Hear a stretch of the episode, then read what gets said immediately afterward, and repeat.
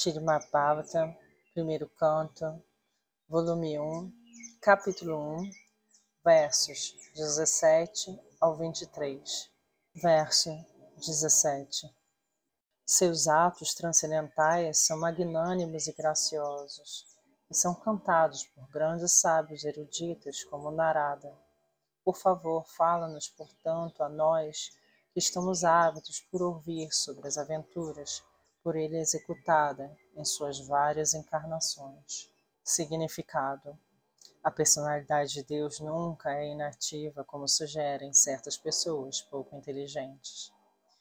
Seus trabalhos são majestosos e magnânimos, suas criações, tanto materiais quanto espirituais, são todas maravilhosas e contêm toda a variedade. Elas são bem descritas por almas liberadas como Shila Narada, Vyasa, Valmiki, Devava, Asita, Madhava, Shri Chaitanya, Ramanuja, Vishnu Swami, Nimbarka, Shindrara, Vishvanatha, Baladeva, Bhaktivinoda, Siddhanta Sarasvati e muitas outras almas eruditas autorrealizadas. Essas criações, tanto materiais quanto espirituais, são cheias de opulência, beleza e conhecimento. Mas o reino espiritual é mais magnificente, por ser pleno de conhecimento, bem-aventurança e eternidade. As criações materiais manifestam-se temporariamente como sombras pervertidas do reino espiritual, podendo ser comparadas às imagens cinematográficas. Elas atraem pessoas de menor grau de inteligência, que se sentem atraídas por coisas falsas. Tais homens tolos não têm informações da realidade e tomam como certo que a falsa manifestação material é tudo que existe. Por outro lado, homens mais inteligentes, orientados por sábios como Vyasa e Narada, sabem que o reino eterno de Deus é mais deleitável, maior e eternamente pleno de bem-aventurança e conhecimento. Aqueles que não são versados nas atividades do Senhor e seu reino transcendental são às vezes favorecidos pelo Senhor em suas aventuras como encarnações em que ele revela a bem-aventurança eterna e sua companhia no reino transcendental. Através de tais atividades, ele atrai as almas condicionadas do mundo material.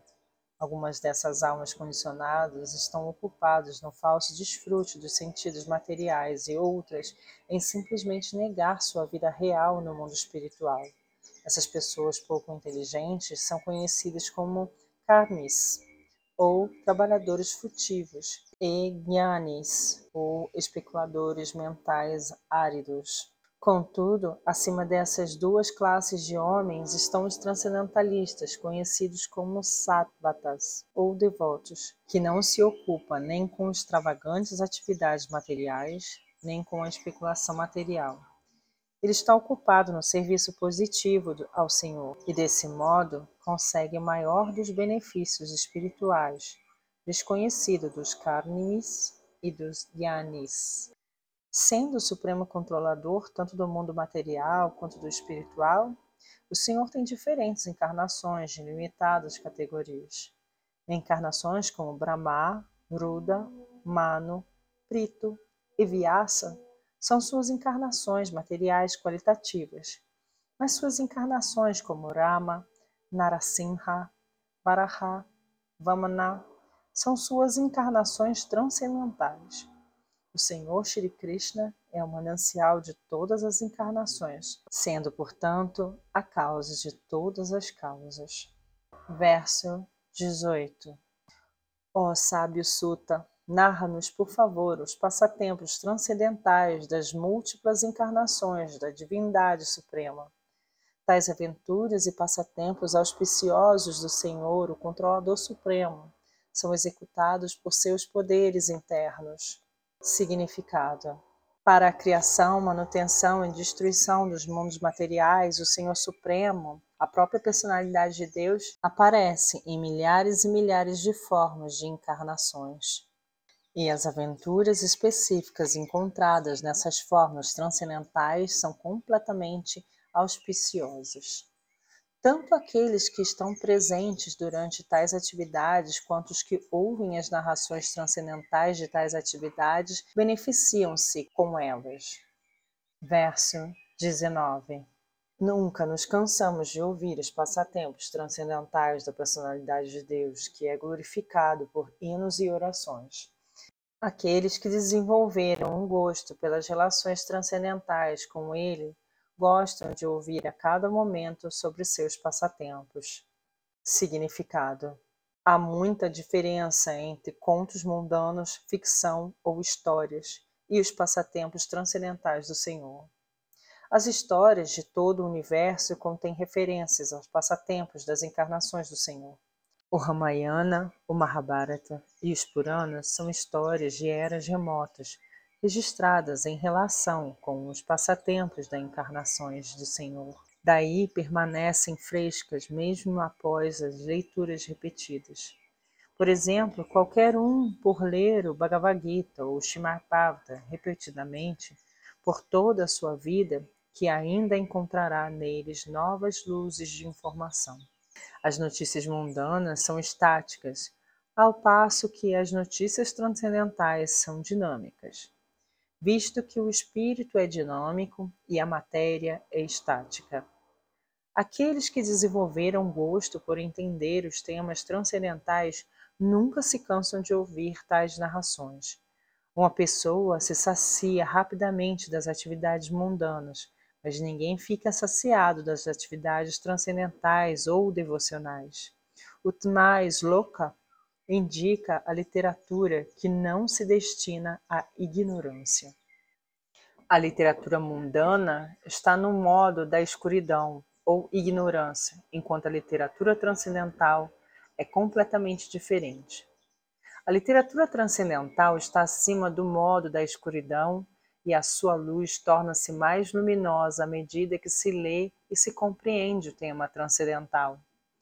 As assim chamadas pessoas liberadas nunca se satisfazem com a repetição das palavras Aham Brahmasmi. Tal compreensão artificial do Brahman é banal, e assim, para saborear o verdadeiro prazer, eles se voltam para as narrações do Srimad Bhagavatam. Aqueles que não são tão afortunados voltam-se para o altruísmo e a filantropia mundana. Isso significa que a filosofia mayavada é mundana, ao passo que a filosofia da Bhagavad Gita e do Smartbhavata é transcendental. Verso 20 O Senhor Shri Krishna, a personalidade de Deus, e Balarama atuaram como seres humanos e, assim disfarçados, executaram muitos atos sobre-humanos. Significado as doutrinas do antropomorfismo e do zoomorfismo não são de forma alguma aplicáveis a Shri Krishna ou à personalidade de Deus. A teoria de que um homem se converte a Deus à força de penitência e austeridades predomina largamente hoje em dia, especialmente na Índia. Desde que o Senhor Rama, o Senhor Krishna e o Senhor Chaitanya Mahaprabhu foram reconhecidos pelos sábios e santos como sendo a personalidade de Deus, como se indica nas escrituras reveladas, muitos homens inescrupulosos têm criado suas próprias encarnações.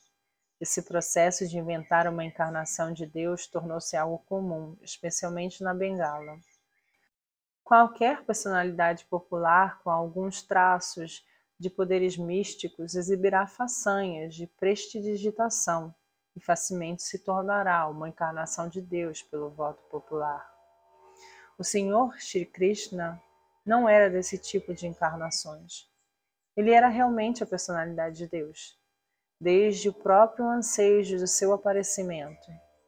Ele apareceu perante sua assim chamada mãe como Vishnu, de quatro mãos então, a pedido da mãe, ele assumiu a forma de uma criança humana e imediatamente a deixou em favor de outra devota em Gokula, onde foi aceito como filho de Nanda Maharaja Yoshoda Mata. Do mesmo modo, Shri Baladeva, a contraparte do Senhor Shri Krishna, foi também considerado uma criança humana nascida de outra esposa de Shri Vasudeva. Na Bhagavad Gita, o Senhor diz que seu nascimento e seus feitos são transcendentais e que qualquer um que tenha a fortuna de conhecer a natureza transcendental de seu nascimento e de seus feitos se tornará imediatamente liberado e apto para voltar ao reino de Deus.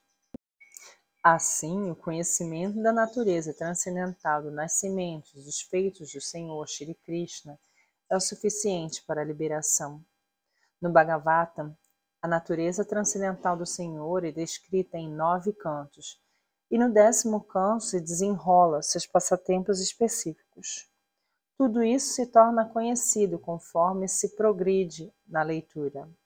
Aqui é importante observar, contudo, que o Senhor mostrou sua divindade ainda no colo de sua mãe, que todos os seus feitos são sobre-humanos. Ele ergueu a colina de Govardhana, aos sete anos de idade. E que todos esses atos provam definitivamente que ele é a suprema personalidade de Deus. Não obstante, devido à sua cobertura mística, ele foi sempre aceito como uma criança humana comum por seus assim chamados pai, mãe e outros parentes. Sempre que ele executava alguma tarefa hércule, o pai e a mãe tomavam-na de maneira diferente e permaneciam satisfeitos com o inquebrantável amor filial por seu filho. Como tal, os sábios de Naimya Saramya descrevem-no como aparentemente similar a um ser humano, mas na realidade ele é a suprema e toda poderosa personalidade de Deus. Verso 21 Sabendo bem que a era de Kali já começou, estamos aqui reunidos nesse local sagrado para ouvir demoradamente a mensagem transcendental do Supremo e dessa maneira executar sacrifícios. Significado: Essa era de Kali não é em nada adequada para a autorrealização, como foi Satyuga, a Era Dourada, ou Treta ou do Aparayugas, as eras de prata e cobre. Para a autorrealização, as pessoas de Satyuga, com uma duração de vida de 100 mil anos, eram capazes de fazer meditação prolongada. Em Treta Yuga, em que a duração de vida era de 10 mil anos, a autorrealização era alcançada pela execução de grandes sacrifícios. Em Dwapara Yoga, quando a duração de vida era mil anos, a autorrealização era alcançada pela adoração ao Senhor. Em Kali Yuga, todavia, a duração máxima de vida sendo apenas 100 anos, e isso combinado com numerosas dificuldades, o processo recomendado de autorrealização é o ouvir e cantar o santo nome, a fama e os passatempos do Senhor. Os sábios Naima Saramya começaram esse processo em um local especificamente destinado aos devotos do Senhor. Eles se prepararam para ouvir os passatempos do Senhor durante um período de mil anos. Do exemplo desses sábios deve-se aprender que a audição e a recitação regular do Srimad Bhagavatam são um único caminho para a autorrealização. Outras tentativas são simples perdas de tempo, pois não dá nenhum resultado tangível. O Senhor Shri Chaitanya Mahaprabhu pegou esse sistema de Bhagavata Dharma e recomendou que todas as pessoas nascidas na Índia aceitassem a responsabilidade de difundir as mensagens do Senhor Shri Krishna, principalmente a mensagem do Bhagavad Gita. E aquele que está bem estabelecido nos ensinamentos da Bhagavad Gita pode dedicar-se ao estudo do Srimad Bhagavatam para se esclarecer mais sobre a autorrealização. Verso 22 Julgamos ter encontrado Vossa Excelência pela vontade da providência, apenas para que possamos aceitar-te como capitão do navio, para aqueles que desejam cruzar o perigoso oceano de Kali, que deteriora todas as boas qualidades de um ser humano. Significado: A era de Kali é muito perigosa para o ser humano. A vida humana destina-se simplesmente à autorrealização, mas devido a esta era perigosa, os homens se esqueceram completamente do objetivo da vida. Nesta era, a duração de vida descrescerá pouco a pouco. As pessoas gradualmente perderão a memória, os sentidos mais finos, a força e melhores qualidades. Uma lista das anomalias para esta era é dada no 12º canto desta obra. Assim, essa era é muito difícil para aqueles que querem utilizar-se dessa vida para a autorrealização. As pessoas estão de tal modo atarefadas com o gozo dos sentidos que se esquecem completamente da autorrealização. Por loucura, dizem francamente que não há necessidade de autorrealização, porque não compreendem que essa vida breve é apenas um momento em nossa grande jornada rumo à autorrealização. Todo sentido de educação é engrenado pelo gozo dos sentidos, e se um homem erudito meditar sobre isso, verá que as crianças dessa era estão sendo intencionalmente encaminhadas ao matadouro da assim chamada educação. Os homens eruditos, portanto, devem tomar cuidado com essa era e se desejam realmente atravessar o perigoso oceano de Kali, têm que seguir os passos dos sábios de Naime Sarami, aceitar Shila Sutta Goswami ou seu representante autêntico como capitão do navio. O navio é a mensagem do Senhor Shri Krishna na forma da Bhagavad Gita ou do Shmabhavatam. Verso 23 uma vez que Shri Krishna, a verdade absoluta, o Senhor de todos os poderes místicos, partiu para sua própria morada, diz-nos, por favor, quem ficou encarregado de zelar pelos princípios religiosos. Significado: Essencialmente, religião são os códigos prescritos, enumerados pela própria personalidade de Deus. Sempre que há abuso grosseiro ou negligência dos princípios religiosos, o próprio Senhor Supremo aparece para restaurar os princípios religiosos. Isso é declarado na Bhagavad Gita. Aqui os sábios de Naima Saramya estão indagando acerca desses princípios. A resposta a essa pergunta é dada posteriormente. O Shirimapavata é a representação sonora transcendental da personalidade de Deus e de Start é a representação total do conhecimento transcendental e dos princípios religiosos. Neste ponto, encerram-se os significados Bhaktivedanta do primeiro canto, primeiro capítulo do Srimad Bhagavatam, intitulado Perguntas dos Sábios.